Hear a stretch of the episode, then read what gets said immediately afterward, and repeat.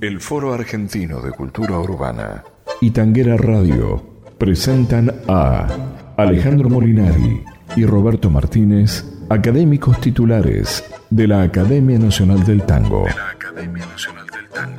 En esta conversación, en tono suave, chamullando tangos. Chamullando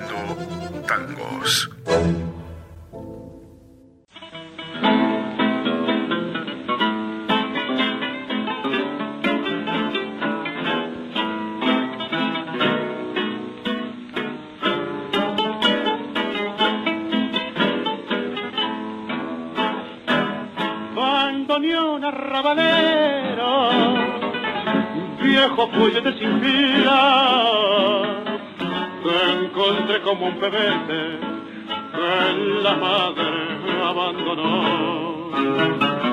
En la puerta de un convento, sin revoque en las paredes, a la luz de un farolito que de noche te alumbró, bandoneón, porque ves que estoy triste y cantar ya no puedo, vos sabés que yo llevo en el alma marca un dolor.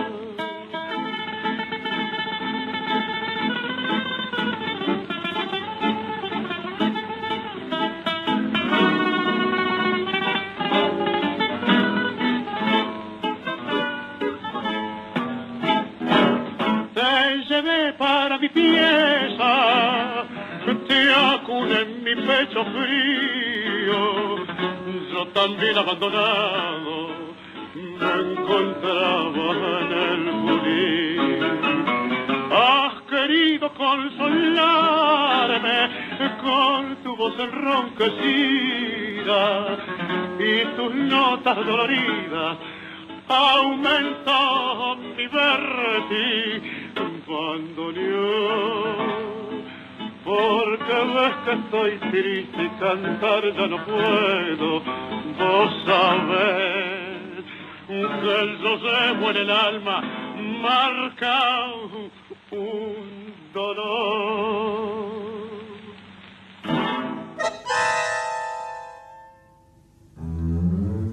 Chamullando tangos.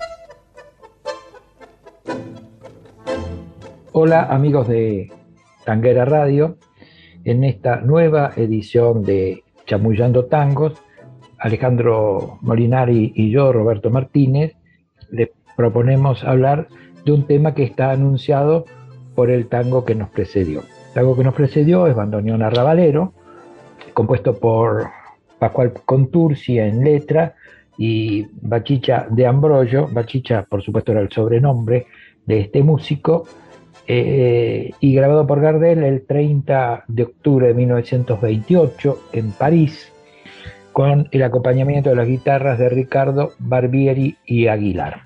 El tango Bandoneón Arrabalero. Así que este sería el tema central que hoy trataremos en esta nueva edición de Chamullando.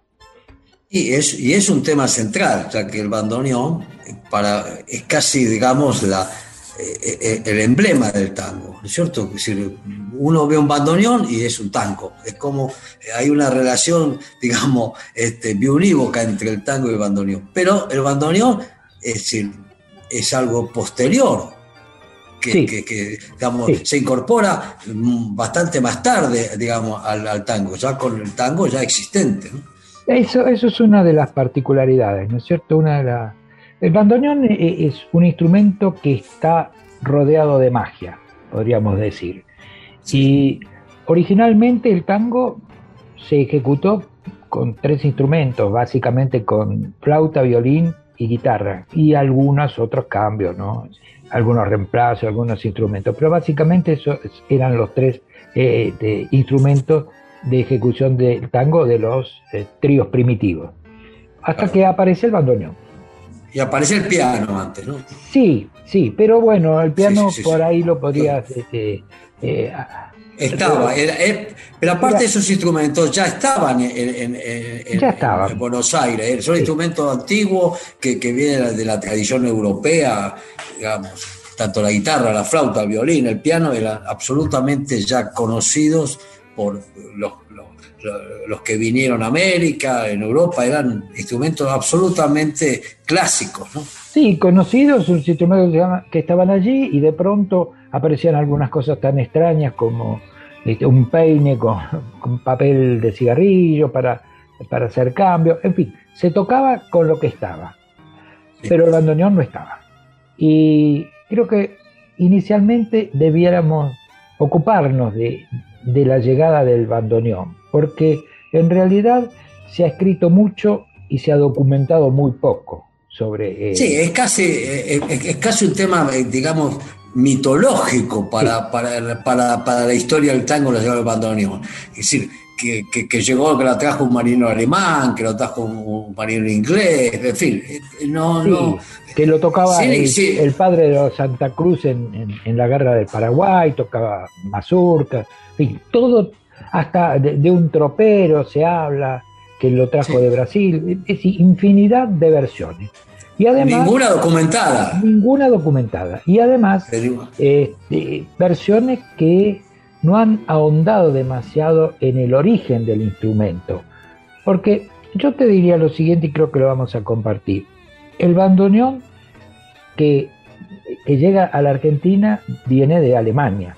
Esto Alemania, está documentado. Sí, sí, Ahora, eso es cierto. Ese instrumento ya deja de ser un instrumento de los alemanes, es como el fútbol. El fútbol lo trajeron los ingleses, pero nosotros lo adoptamos y le dimos una identidad propia. Bueno, el bandoneón le dimos una identidad propia. y, el sonido del bandoneón terminó de conformar el sonido definitivo del tango. Ahora, ¿qué era el bandoneón en sus orígenes? Y aquí aprovecho para hacer un poco de publicidad. Nosotros hemos dado con una investigadora muy joven, una argentina radicada en Finlandia, hablo de Mercedes Krapovica, que se ha ocupado de analizar extensivamente e intensivamente el origen del bandoneón, la cercanía. Y además, eh, y además ella es bandoneonista. Ella es bandoneonista. Entonces, todas las charlas, nosotros hemos tenido con ella eh, media docena de charlas, poco más, poco menos, que invitamos a la gente que se interese en el tema del bandoneón, que se dirija a nuestro, a, nuestro canal de YouTube, que se llama Fac Urbana, y allí va a encontrar estas charlas donde Mercedes propone eh, elementos o, nos hace conocer elementos que en realidad nos, no están demasiado investigados o no estaban hasta que ella se ocupó de esto. Así que hecha esta, esta publicidad y aclaración, eh, tratemos de eh, trasladar una síntesis de eso a la gente. Exacto. Primero vamos a definir lo que es el bandoneón. Si un instrumento es un aerófono, es un instrumento, digamos, que a través del fuelle inyecta aire que mueve unas lengüetas. Esa vibración de las lengüetas produce una nota musical. ¿Para qué se utilizaba el bandoneón en, Alemania? Que también, eh, cuando hablamos del bandoneón alemán, es de una zona, digamos, de, Alemania, ¿no? no es común a toda Alemania ni a toda Europa Central, sino solamente en una zona. Se utilizaba como, digamos, una especie de, órgano portátil para las ceremonias religiosas. Era, esa era más o menos su función. Sí, a, tal punto, la, zona era la zona de Karfeld, eh, en Alemania. Nosotros hemos tomado alguna vez contacto con algunos eh, bandoneonistas alemanes, pero además ejecutan el, el bandoneón de otra manera lo, apoyan de otra manera, lo tocan, bueno, uno debiera tener imágenes, ¿no? Pero la forma de ejecución es distinta. Pero eh, pensemos en una procesión. En una procesión la gente va caminando. Claro. Entonces nosotros estamos acostumbrados a ver al bandoneón tocado o sentado o Astor que lo tocaba, digamos, eh, parado poniendo el pie en un banquito. Pero si pero caminar, claro, caminar lo tenés que tener colgado. Y, a punto tal que en los bandoneones aparecen un par de ojalillos en una barra de metal que para sostenerlo. Ahora, básicamente el bandoneón, y esto dice Mercedes Krapovica, el corazón del bandoneón es una concertina. Claro, en realidad el instrumento es la concertina. Claro. Es el, Ahora- y- sí, Ahora, decía, y la concertina es un, un instrumento que no es original de Alemania, sino que es original de Inglaterra. La concertina tiene fecha de nacimiento, nace en 1829 en Inglaterra. Y hay una concertina alemana y una concertina inglesa, que, que son distintas. Sí, la, gran, la diferencia, más allá de la forma, una redonda, cuadrada, que no sería lo importante, No, eso la, no es gran importante. dif- la gran diferencia es que la concertina inglesa, cada botón, o sea, para cada, cada, cada botón que tiene en lo- los costados del bandoneón, para la concertina inglesa representa una nota musical, abriendo o cerrando. O sea, eh, tiene una sola sonoridad. Para la concertina alemana, cada botón es una nota abriendo y otra nota cerrando. Por lo tanto, es bisonora. Esa es la diferencia fundamental, lo cual hace que la concertina alemana tenga mayor, digamos, posibilidades musicales, porque con la misma cantidad de botones tiene el doble de notas. Así es. Eso es exactamente así. Entonces, bien podríamos definir, y, y esta definición va a llamar mucho la atención seguramente, pero es producto de investigaciones, que el bandoneón no es otra cosa que una concertina evolucionada, Exactamente. con más notas. Lo que pasa que lo, lo que pasa que esa concertina en Alemania hubo, hubo tres variantes, eh, hubo tres fabricantes, Sí. digamos, uno, uno era este, Ulrich, otro era Van y otro era Zimmermann. Sí, El- el- entonces cada uno de ellos hizo una concertina que tenía 14 botones de cada lado. sí, La diferencia entre esa concertina era la distribución de la botonera. O sea, cada botón era una nota para uno era, era una cosa, para otro era otra.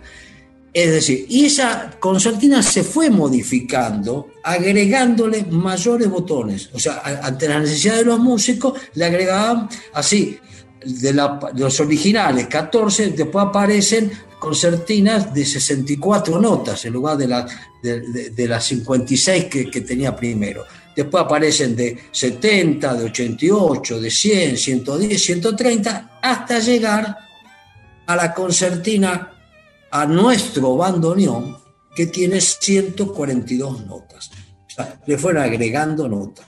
Ahora, ¿por qué la concertina es alemana? Se llama bandoneón. En realidad es una cosa obvia, de una simpleza total, porque Heinrich Mann era un comerciante de instrumentos musicales. O sea, no fabricó esa concertina para su gusto personal, sino para vender. sí. Y esa hubo- Claro, y hubo una grandísima publicidad en Alemania, esto lo chequeó eh, Mercedes, para vender eh, este instrumento, porque detrás de eso hubo una gran publicidad. Y seguramente, y con esto estamos rompiendo por ahí algún mito, en algún barco alguno compró una cantidad de bandoneones y esos bandoneones llegaron a la Argentina. Y en realidad a la Argentina llegó una cantidad, de, una cantidad muy importante de bandoneones. Porque Claro, si porque- vos recorres, por ejemplo, hay fotos antiguas que nosotros tenemos, fotos barriales, Sí, donde, sí. donde se reunían 20, 30 personas y aparecía siempre un bandoneón o dos. Aparecían también en, las en, en- en- en los corsos, en las comparsas. Es decir, que el bandoneón se popularizó y perdió su identidad alemana a punto tal que muchas veces, y aún hoy en Europa se fabrican bandoneones, que no son los bandoneones que nosotros conocemos, esto de una nota al abrir y una nota al cerrar. Hay bandoneones que tienen eh, la, la misma forma, no la misma forma, tienen todos la misma forma, pero el sonido es el mismo abriendo o cerrando. Esto existe todavía en Europa y si así se venden Sí, bandoneones. En Italia fabrican bandoneones así. De modo Exacto. que eh, es toda, eh, bueno, para hablar del bandoneón, recién estamos hablando de la parte eh, este, técnica de la construcción. Técnica. Para no hacerlo demasiado pesado, si te parece, vamos sí, a cortamos un poquito. cor- sí, cortamos un poquito. Cortamos y, este, y escuchamos, digamos, un tango casi, digamos, emblemáticos sobre el bandoneón. Quejas de bandoneón, de Juan de Dios Filiberto, en la grabación, obviamente, Aníbal Troilo, con una aclaración. Este era el tango, digamos, preferido, el tango, digamos, de, digamos, de salida, del tango que culminaba su baile, este, Juan Carlos Cope con María Nieves. Era, el tango, era su, su tango, ¿no? Así que lo escuchamos.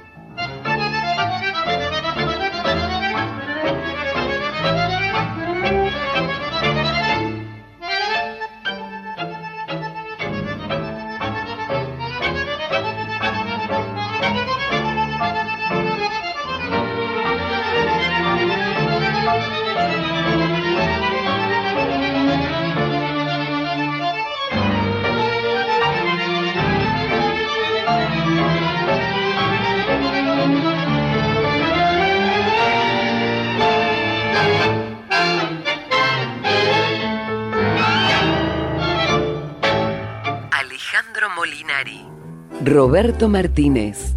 Chamullando tangos. Bueno, después de escuchar esta maravilla, podemos seguir hablando del bandoneón y ya metiéndonos en, eh, en el sonido del bandoneón dentro de lo que es eh, el tango. además yo diría que fue el instrumento y es el instrumento mimado de los tangueros. Este, primero porque cada argentino alguna vez, cada argentino tanguero alguna vez quiso ser un bandoneonista, cosa que es muy difícil, digamos. Bueno, eh, vos sabés que en realidad este, eh, hay una cosa que llama la atención eh, con esto del bandoneón, con esto, digamos, es que ese bandoneón que aparentemente es tan difícil de tocar, como llegó, se, se, vendió, digamos, le llegó a, mucha gente, inclusive a gente absolutamente con desconocimientos musicales y lo tocaba. Es decir, era tan difícil tocar, si fuera tan difícil, ¿por qué tantos lo tocaron? Mercedes Krapovica explica en, las charlas que tuvimos nosotros que en realidad esos bandoneones, se ha descubierto bandoneones que venían en su empaquetadura, así, en su caja, que es como vendría, venían con una, con un, digamos, este, con un, librito explicando cómo se tocaba e inclusive con una eh, escritura musical que transfería el pentagrama con las notas a los, los números de, las, de los botones. Es decir, que alguien al tomar el bandoneón sabía que para tocar tal cosa tenía que tocar el 1, después el 3, después el 2, después... Es decir, había una un, un, librito que enseñaba cómo tocar el bandoneón. Entonces, eso indicaría que por lo menos dentro de los de las bandoneones más sencillos, con menos botones, no era tan dificultoso aprender a tocarlo. Es decir, después, por supuesto, tocar como Troilo, como, como Pacho, como, como Arola, como, como Laure, como Waldo Ruggiero, obviamente. Ya es otra historia. Pero este- era, es como que es como decimos, la guitarra, porque la guitarra y tocar, para tocar como, como Falú o como, qué sé yo, como, como bueno, es otra cosa. Sí, ahora, eh, todo esto eh, del bandoneón como el tango en sus orígenes, tiene mucho de misterio, porque vos decías, tocar como arolas. En realidad, eh, eh, el tigre del bandoneón era definido, se, decía que rompía los bandoneones al tocar algo que también hacía el Tano Rullero a veces, pero nadie, porque hay grabaciones obviamente de, la orquesta de, de Eduardo Arola, pero no se percibe eso, porque son grabaciones muy primitivas. Ahora. Sí, lo, que tenemos son los testimonios de los que. Sí, de los que lo acompañaron, incluso de, de Caro mismo, que alguna vez estuvo en, su orquesta, que hablaba maravilla. Pero, pero también es misterioso porque Arolas al principio no, no, tenía conocimientos musicales, tocaba de oído. A punto tal que su primer tango, Una Noche de Garupa, se lo tuvo que transcribir al papel. No sé si fue Hernán Machi o Icanaro, eh, este, gente que tenía conocimientos musicales. Y él, en todo caso, con sus muy precarios conocimientos musicales como bandoneonista, bueno, ha compuesto tango maravillosos, cantidades de tangos. Este, así que es todo un misterio el bandoneón. Y, es más, y más vale que siga siendo un misterio, porque. Ahora, lo, que sí podemos, lo que sí podemos decir, por supuesto, hablamos de Arola, de, Domingo Santa Cruz, en fin, de Pacho, de toda esa cantidad de bandoneonistas de la, de la primera etapa. Pero claramente aparece en, algún momento dos bandoneonistas que van a marcar toda una línea, digamos, de, ejecución del bandoneón. Pedro Mafia, los dos Pedro que coincidieron en el sexteto de Caro, Pedro Mafia y Pedro Laure. A partir de ahí, el bandoneón ya tiene, digamos, se toca de, con, con, la elegancia de Mafia, con, la potencia de Lauren, pero ya aparece como una escuela, digamos, como dos escuelas, digamos, bandoneonísticas, de, de alto nivel cualquiera de las dos. Sí, sí, sí, sí, sí. Ahora, otra particularidad que tiene el bandoneón es que ha enamorado a los músicos y le han escrito. Hay infinidad de tangos dedicados al bandoneón. Y si vos analizás, porque no es el único instrumento no, de, no. las orquestas, pero no hay temas dedicados, o hay alguno muy suelto, ¿no? Dedicado al violín, dedicado al piano. No, no. El bandoneón es como, como la novia del tango, o el novio. Es que, es que de, alguna manera, este, eh, como dijimos antes, es casi la voz del bandoneón. Fíjate que, fíjate que en, este, en este invento este, del, tango este, electrónico. y demás cosas, uno que escucha el tango electrónico, una marcha, una cosa pum, rítmica y, y de golpe un sonido de bandoneón. Con el sonido del bandoneón, esa música no demasiado, digamos, este, definida, es un tango. Si le ponemos eh, el, qué el sonido de, no sé, de una trompeta, sería un, por ahí, blue jazz, electrónico. es decir, que, eh, de, que de alguna manera el bandoneón es, casi la, figura. Si uno tiene que dibujar, eh, decir, bueno, acá hay tango, o pones una pareja bailando o un bandoneón. Con, cualquiera de las dos cosas identificás. no lo puedes identificar con un piano, ni con un violín, porque no. Es común a todo. Sí, el sonido del piano es maravilloso, el sonido del violín puede serlo, pero el sonido del bandoneón es el tango. aparte, el, bandoneón tiene, desde el punto de vista musical, esa condición que tiene el piano, ¿no es cierto? Esa posibilidad de, digamos, de, lo que le llaman, digamos, es un instrumento armónico, que tiene posibilidad de, hacer la melodía y el ritmo, ¿no es cierto? No es como la flauta, digamos, O, el violín, es decir, el piano, la guitarra o el bandoneón permiten esas cosas. Y aparte, el, como vos decís, el bandoneón es distinto, el sonido que, que le hemos dado los argentinos, me incluyo como este, diletante del bandoneón, nunca he tocado en mi vida más que, qué sé yo, que, acariciarlo, este, es un sonido totalmente diferente al mismo bandoneón tocado en, como comentamos el, otro día, en la reunión anterior, tocado, por ejemplo, en la samba carpera o tocado en un chapamé. Es decir, el sonido en el tango le da esa melancolía, esa nostalgia que el tango eh, eh, ya lo tenía, pero que con el bandoneón creo que lo, lo resaltó. Yo no sé si lo tenía, porque Borges, Jorge Luis Borges se quejaba de eso, ¿no? que la, aparición del bandoneón ralentó el tango y, le quitó la brillantez y el ritmo de ese tango primitivo, de ese, ese, ritmo vivaz que le daba la flauta. Ahora, es, curiosamente, curiosamente, ese ritmo vivaz que le quita al tango, se lo da a las zambas carperas o al chamamé. Por eso digo, eh, es un instrumento misterioso. Eh, diría más misterioso eh, va a ser en la medida que nosotros a lo largo de estas charlas, de estos chamullos, hablemos de alguno de sus principales este, ejecutantes. De, y por ahora creo que con esto hemos introducido el tema del bandoneón y me gustaría cerrarlo musicalmente. Perfecto. Entonces, si te parece, escuchamos Mi bandoneón y yo de ah, Rubén Juárez y de, Negro Juárez. Claro, y él le habla al bandoneón. Él le habla. El bandoneón, blanco. sí. Así que con Además que, que, Negro Juárez toca el bandoneón y canta, una cosa bastante, muy difícil. Creo, que única, ¿no? no, sí, Es muy difícil. Muy, muy difícil. Este, así que bueno, con esto nos despedimos. Eh, los esperamos a, los queridos oyentes de Tanguera Radio en una próxima reunión de Chamullando. Chamullando Tangos con Alejandro Molinari y Roberto Martínez.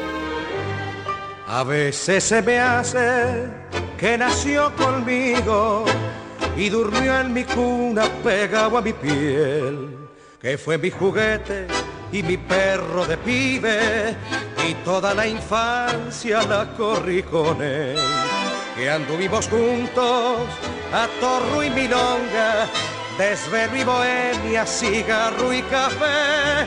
Y a veces rodamos maniau por el suelo y nos levantamos con la misma fe. Mi bandoneón y yo crecimos juntos emparentados tal vez por la pobreza. Muchas veces reímos de alegría y otras veces lloramos de tristeza. Yo le hablo de hombre a fuese, mano a mano, lo mismo que si hablara con la vieja. Y cuando él me responde, se me antoja que Buenos Aires mismo me contesta, sí hermano, como siempre, con vos hasta que muera. Si yo a mi bandoneón lo llevo puesto como un cacho de tango entre las venas, y está de Dios que al dar mi último aliento moriremos a un tiempo, mi bandoneón y yo.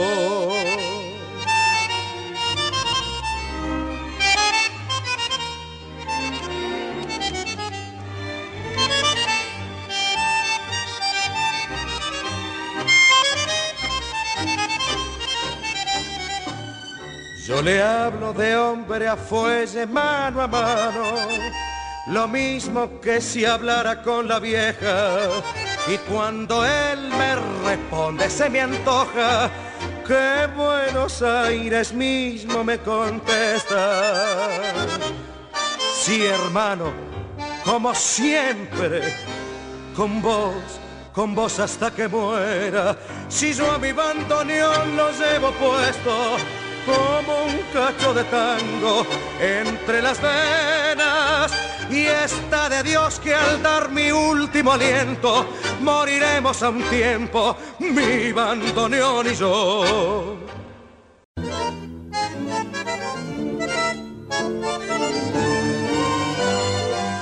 El Foro Argentino de Cultura Urbana y Tanguera Radio presentaron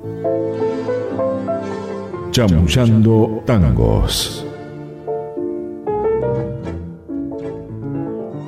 Edición Patricio McLaughlin.